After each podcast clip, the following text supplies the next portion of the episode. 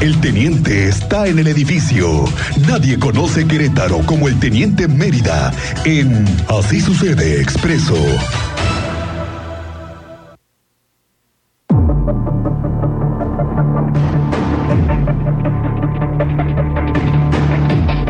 Teniente Mérida, ¿cómo te va? Muy buenas tardes, bienvenido. Muy buenas tardes, Miguel Ángel, muy buenas tardes a nuestra audiencia. Cristian, Bienvenido, Muy buenas teniente. tardes, ya andamos por acá. Hay muchísima información, Miguel Ángel, fin de semana muy, muy, muy, muy movido. Me tienes intrigado con el tema ¿por de la desaparición de esta niña.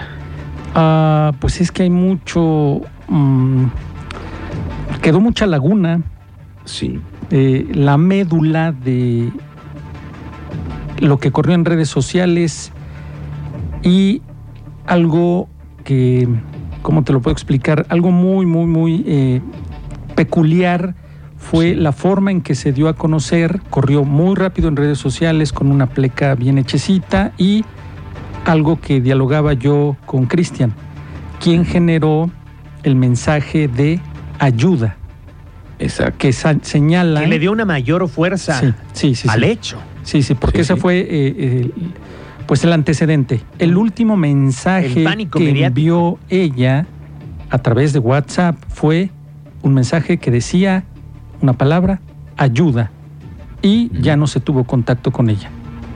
Entonces, Ah. después de que se procede de manera ininterrumpida, así como lo señala la Fiscalía, te voy a dar el antecedente. Recuerda que eh, tu servidor estuvo en ese grupo adscrito y mueves cielo, tierra, mar para tratar de cumplimentar esa carpeta de investigación que llegan a tus manos de familiares, amigos, conocidos, todos ejerciendo presión. Como antesala, hoy se señalaba a las 10 de la mañana una manifestación pacífica al exterior de Plaza de Armas, ya no se llevó a cabo porque fue localizada en el estado de Veracruz, en Jalapa, Veracruz.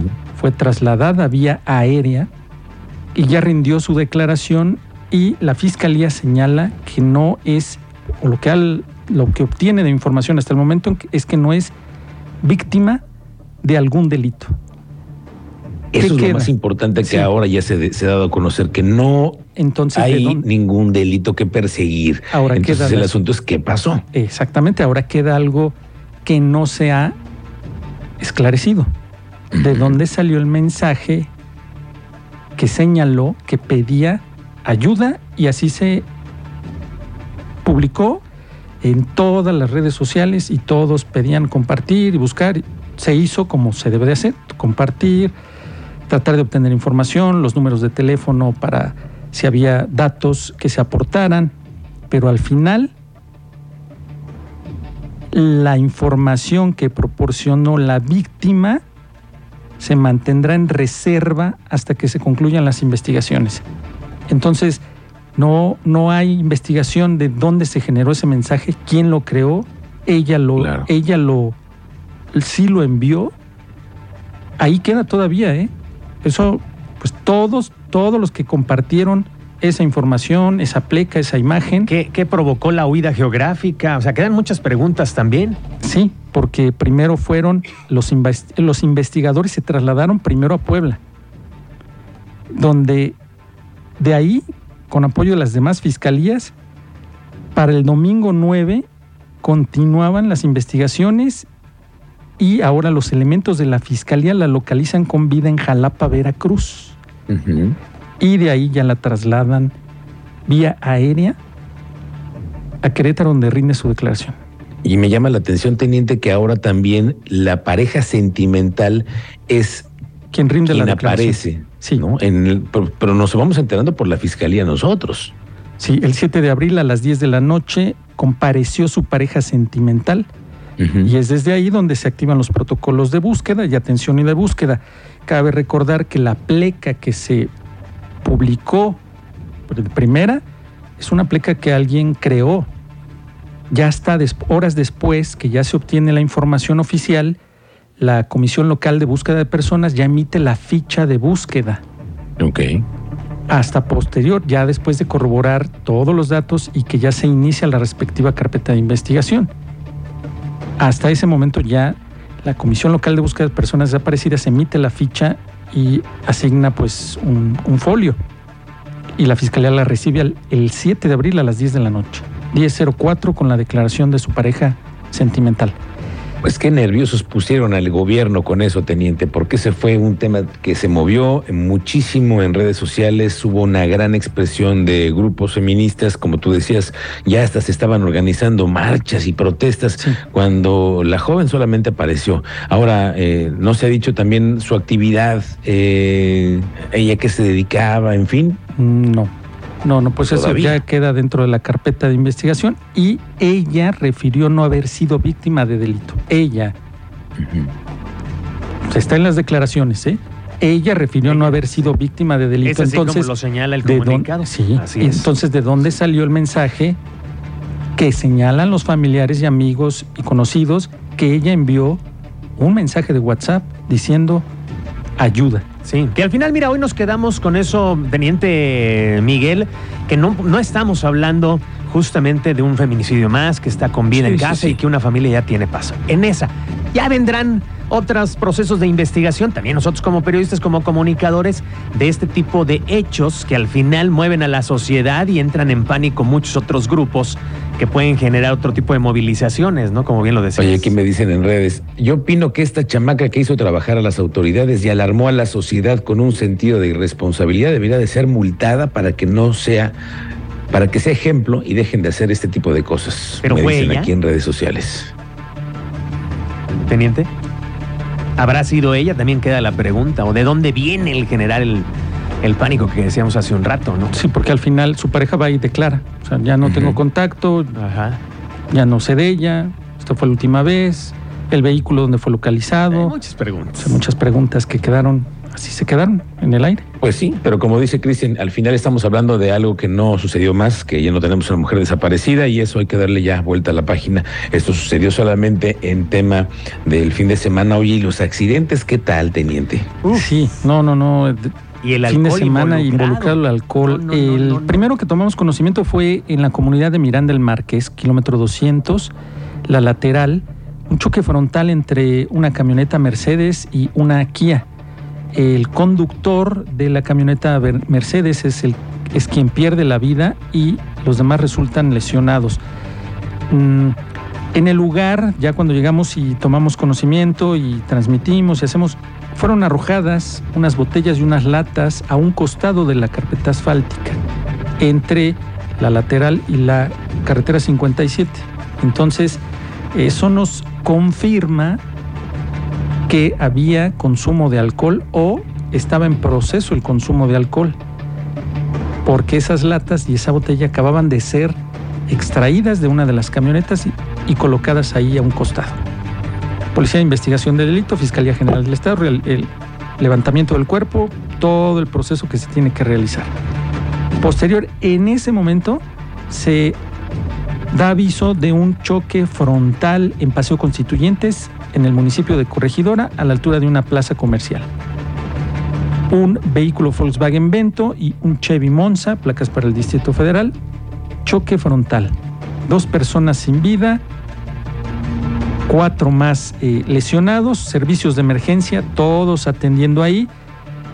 Las respuestas en ambos casos de los servicios de emergencia muy atinados, muy acertados en tiempo, pero lamentablemente en ese tramo de Paseo Constituyentes ya van varios accidentes en el que vehículos a contraflujo brincan camellón y se impactan de frente con saldo como el que estamos señalando ahora, donde un joven de 15 años y una persona de 35 pierden la vida y no es la primera vez. Entonces, ¿qué va a requerir ese Paseo Constituyentes?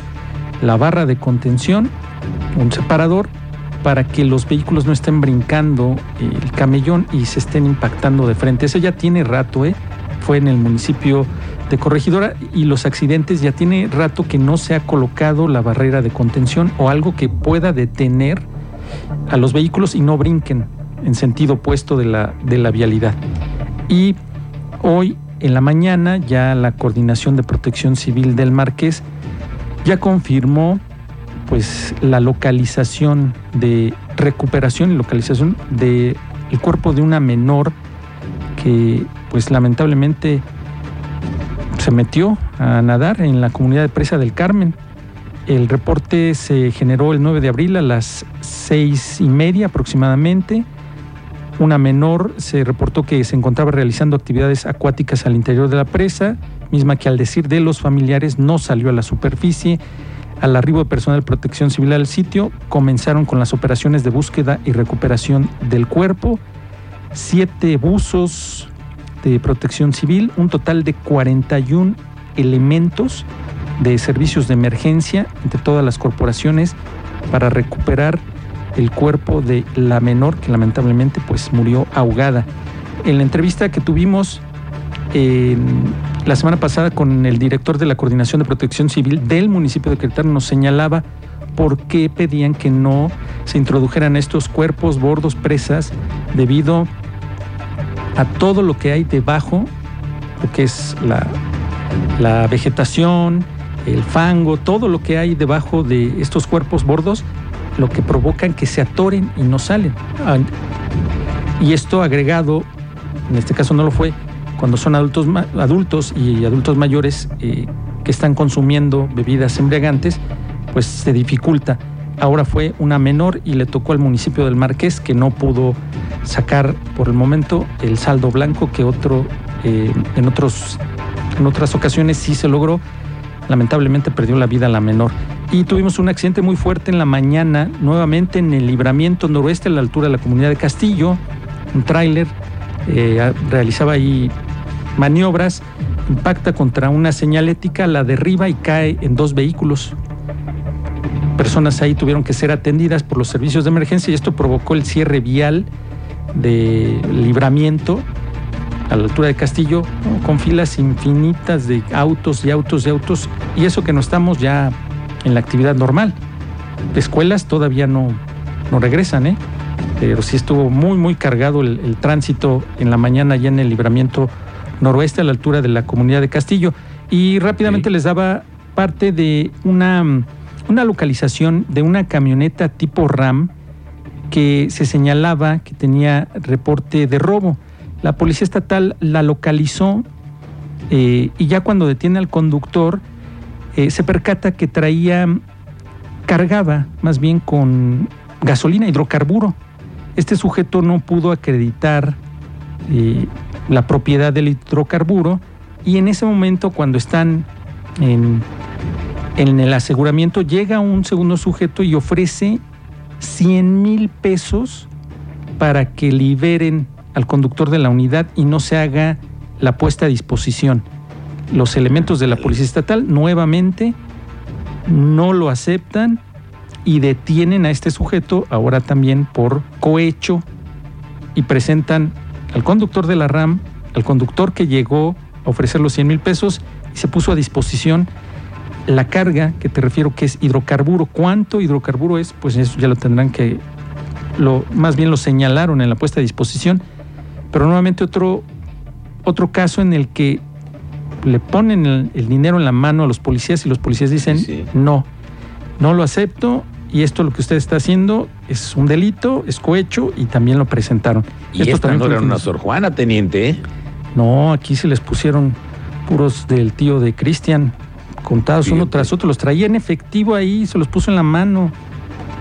los, los elementos dijeron, aquí no va esto, queda usted detenido y ambos fueron presentados es parte de las novedades, Miguel Ángel, que tuvimos el fin de semana. No, pues qué fin de semana. Y una persona que cayó al tren del Arenal, pero afortunadamente con lesión en una pierna, pero ya, ya te imaginas, activas todos los protocolos de emergencia, bomberos, rescatistas, se utilizó la escalera teleférica para sacarlo, se lesionó una pierna. Bueno, pero bueno, eso fue en Avenida Revolución, aquí en la capital de Querétaro, y lo rescataron eh, con vida con una lesión en la pierna menor, pero fue rescatado. Ese es el parte de novedades que tuvimos.